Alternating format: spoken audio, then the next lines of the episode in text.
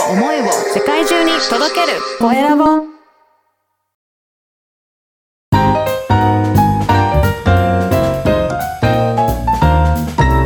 ポッドキャストの配信で人生が変わる。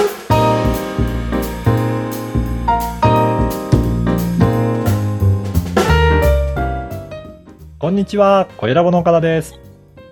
こんにちは、インタビュアーの相本幸子です。岡田さん、今回もよろしくお願いいたします。よろしくお願いします。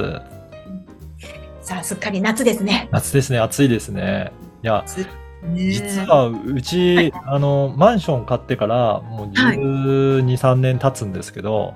子供部屋に今年初めて、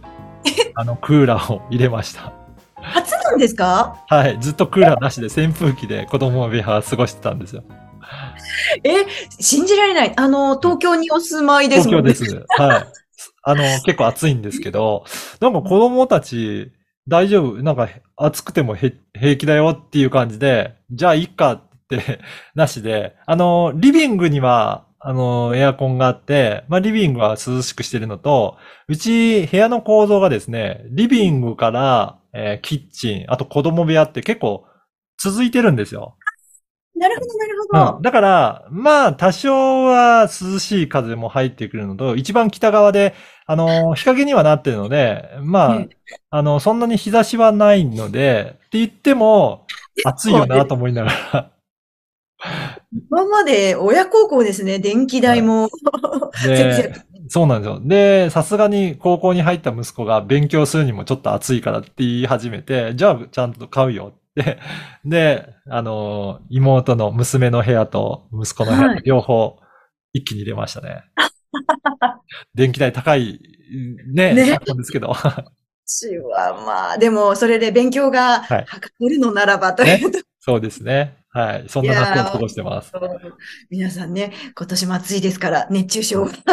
ぜひねお気をつけくださいと言って、オはいープニングを締めつつ、さあ、今回はどんなお話をテーマに伺いますか、今回はですね、えー聞くことから始まる人間関係っていうことで、やっぱり人間関係のところでお悩み持ってる人は多いのかなと思うんですよね。うん、いやー、うんそうですね。悩みの9割ぐらいはそこかなってまあ思っちゃう。そうかもしれないですね。本当いろんな、まあ、職場での人間関係もそうですし、家庭、学校、地域とか、いろんなところ人が集まればやっぱりそのところで人間関係って出てくると思うんですけど、まあ、そこ、関係性ってすごく大切だなっていうのは思いますね。うんすごくわかります。うんね。で、まあ、私の経験から言うと、そのコミュニケーション不足だったりとか、うんまあ相手のことをやっぱり知ってないとか聞いてないとか、なんかそういったところで誤解が生じている場合が、まああるのかなっていうところあるので、やっぱり相手のことを知るためには、相手の話をよく聞くっていうところは基本かなっていうふうにすごく感じてます。いや、感情的になっちゃうとついね、うん。なんで分かってくれないのみたいになっちゃいますけど、まあ、はい。冷静にお互いに話を聞く、聞き合うと、あ、そんなに大した問題じゃなかったねってことは経験上よくあります。ね。はい。相本さんもね、話し方のこととかね、はい。お、お伝えされてたりすると思うんですが、このあたりええ。聞くっていうことってどういうふうに捉えてますか、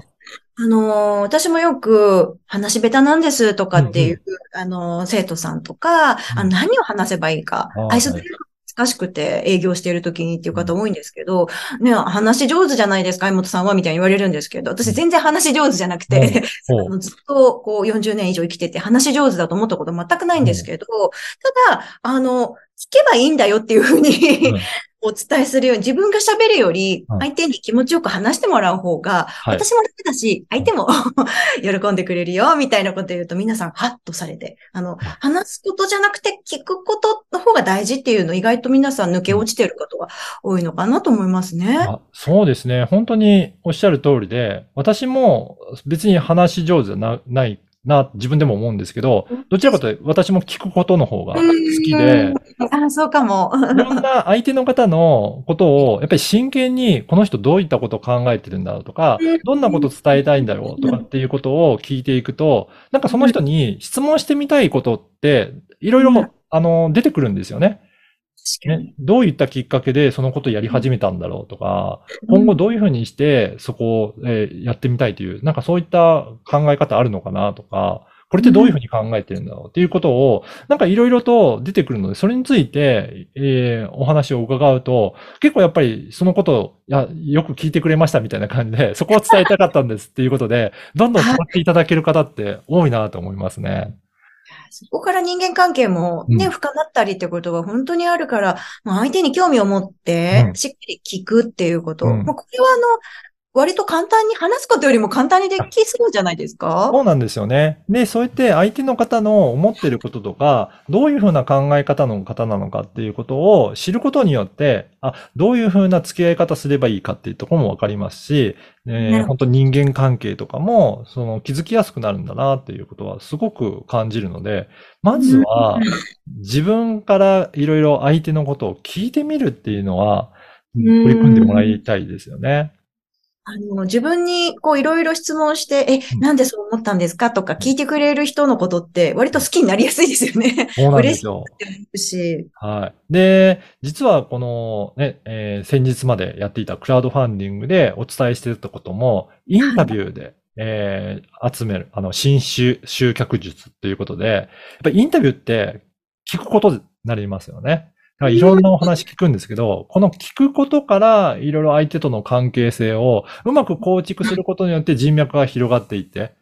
結果的に自分のビジネスにもつながっていくっていう。まあそういったことにもつながっていくので、この聞くっていうのは、本当にいろんな事業をやっていく上でも、すごく基本的なことだし、大切なことだなっていうのは感じますね。うーん、でも確かにこう、営業さんとかうん、経営者の方でも、すごく売り上げを上げてる方って、話し上手の方よりも、どちらかというと、こう、話しかけたくなる、話したくなるような聞き上手の方が多いですよね。多いでしょうね。本当に皆さんそうやっていろんな方の話を聞いて、えーまあ人脈を築いていらっしゃるんだなっていうのは感じますね。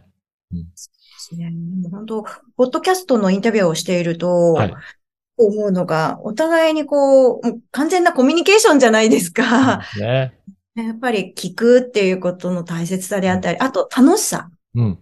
お互いにこう、聞いて、聞いてもらってっていうことを、あの、楽しみながらできるのが、ポッドキャストかななんて思いながら。いや、はい本当、ポッドキャストだとそういったところもできるし、あといろんな質問によってその方が新たな発想が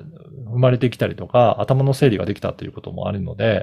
本当、会話からのコミュニケーションで、いろいろ良い関係性作れるなっていうのを感じますね。うん当たり前のことだけれども、耳を傾けるはい姿勢っていうのもね、大事なのかなと思いました。はいありがとうございます。さあ、今回は、聞くことから始まる人間関係をテーマにお話を伺いました。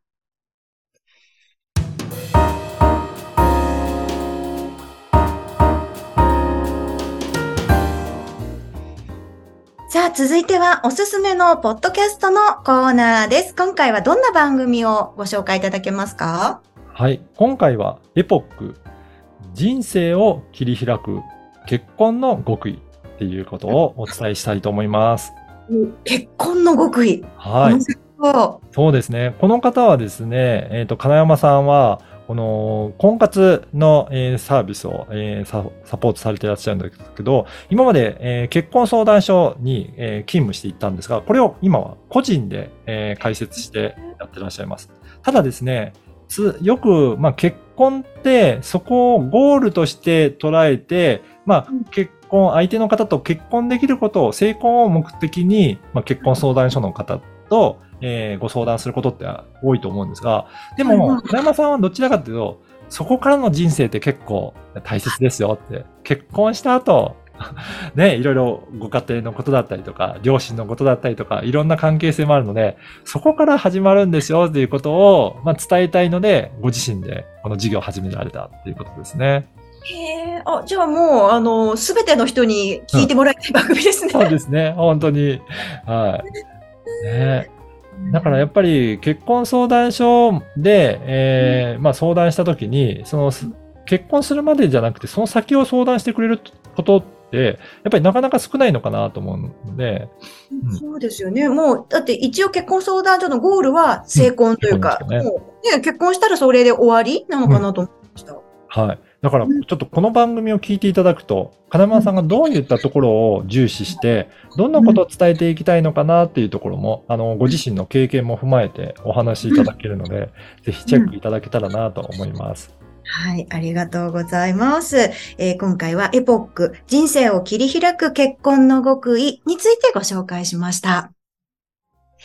えーポッドキャストに関することやビジネスに関することを記載しているメルマガも配信しております。説明文に記載の URL から登録してください。はい。はい。あひもとさん、今回4回、えーごあの、ご出演いただきましたけど、この番組ね、担当いただいていかがでした？いやー、すごく楽しませていただきました。で、はいますます、あの、ポッドキャストっていうね、あの、メディアを活用したいなっていう気持ちも湧いてきましたし、活用しない手はないというか、あの、ファンを増やす。で、聞く側も欲しい情報が、なかなか聞けない情報がピンポイントでゲットできるので、これからどんどん広まっていくんだろうなっていうのを感じた4回の収録でした。ありがとう。とう。ありがとうございます。そうですよね。あの、やっぱり、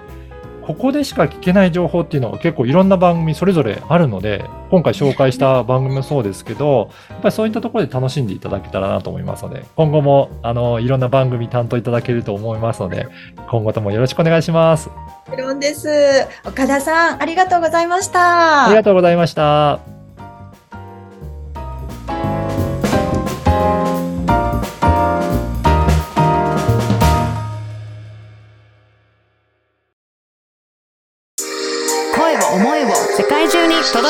Dorénavant